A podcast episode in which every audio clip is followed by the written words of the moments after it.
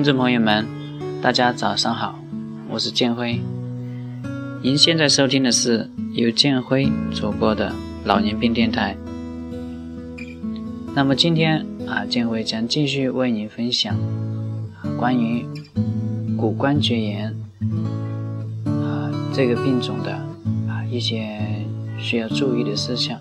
那么其实呢，我昨天已经啊讲到了。很多个方面，那么今天的啊一些内容呢，啊将会啊强调昨天所讲的啊目的呢，主要是提高啊大家对这个关节炎的认识。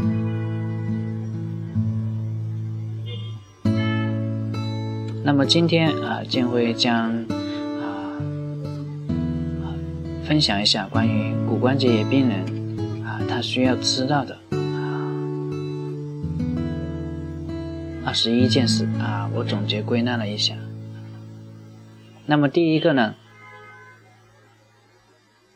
啊，就是要适宜的这个日常锻炼，因为啊，这个日常的坚持日常的锻炼，它可以减少疼痛，啊，延缓这个关节炎的进展。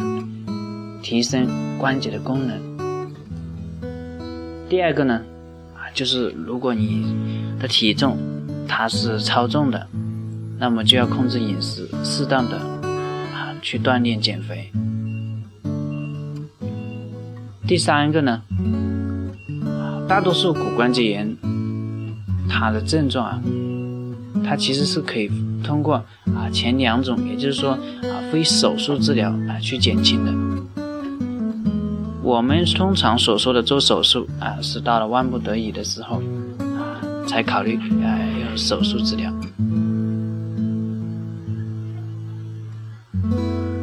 那么在生活中呢？哎如果你是经常坐着，那么可能会加重这个骨关节炎的症状，啊，而且会提高其他疾病的风险，比如说糖尿病、心血管疾病等等类似的疾病。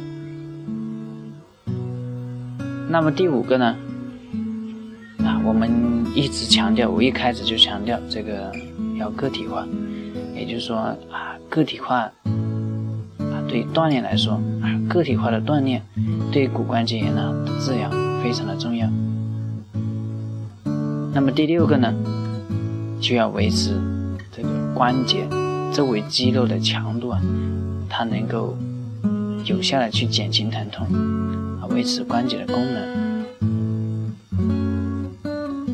第七个呢，非药物治疗啊，就是说非药物治疗和这个止痛药啊。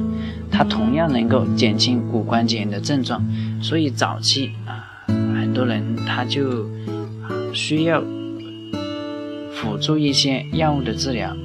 那么具体呢，药物呢，我昨天已经讲到了，这里就不再重复。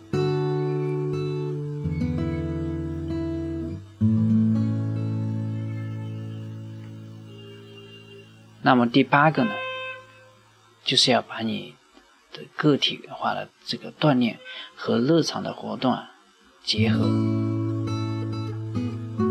每天坚持一定量的运动啊，保持活力。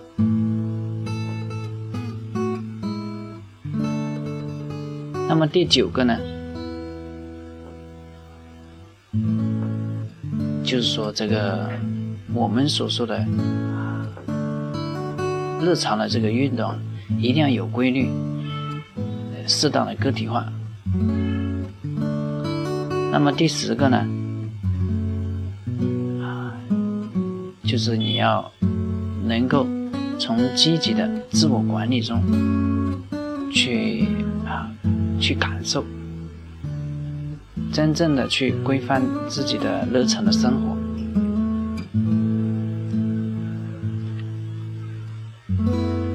那么还有一个呢，就是这个骨关节炎的治疗和这个生活习惯的改变，需要个体化。那么这个呢，其实也是啊，我前面所说的一种一种重复。那么这里呢，它主要是强调啊，需要制定长期或者是短期的目标，就是你每天啊，日常的生活中。它到底你运动多少量？什么时候运动？啊，在一一周之内啊，它运动到底是运动多少？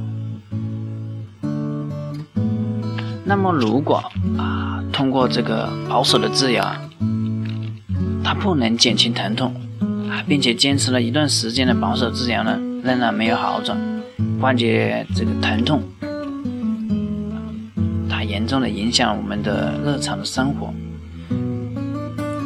那么最后我们会说，关节置换，关节置换的这个手术，它也是一个选择。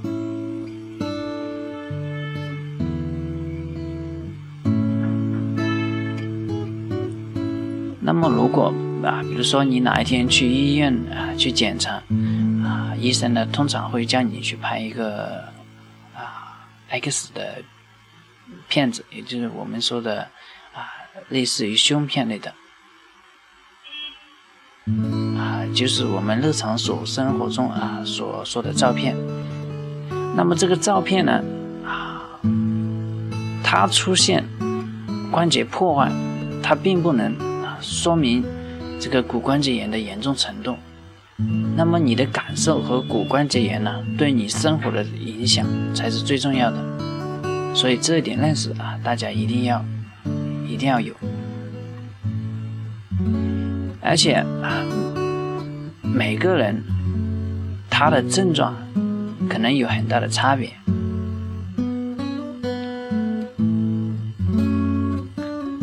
另外一个啊，就会说到这个，刚才我们也讲了这个药物的治疗啊，昨天也重点强调了一下这个啊，应该避免了使用长期使用这种非载体类的抗炎药啊，比如说布洛芬呢啊，对乙氨基酚类的药物。那么最好呢啊，和你的医生共同去决定。这种个体化的治疗方案，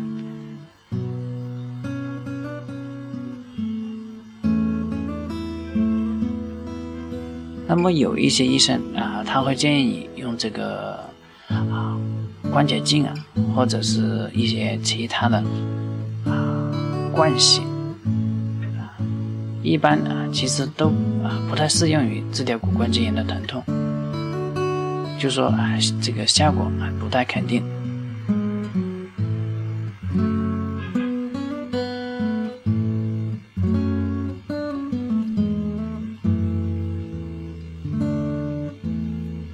那么这些啊，我们今天所讲的啊，其实昨天啊大部分已经讲掉了。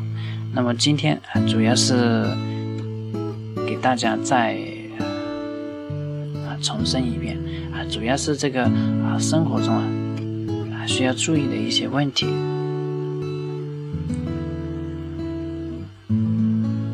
那么今天的节目就到这里啊，感谢您的收听，再见。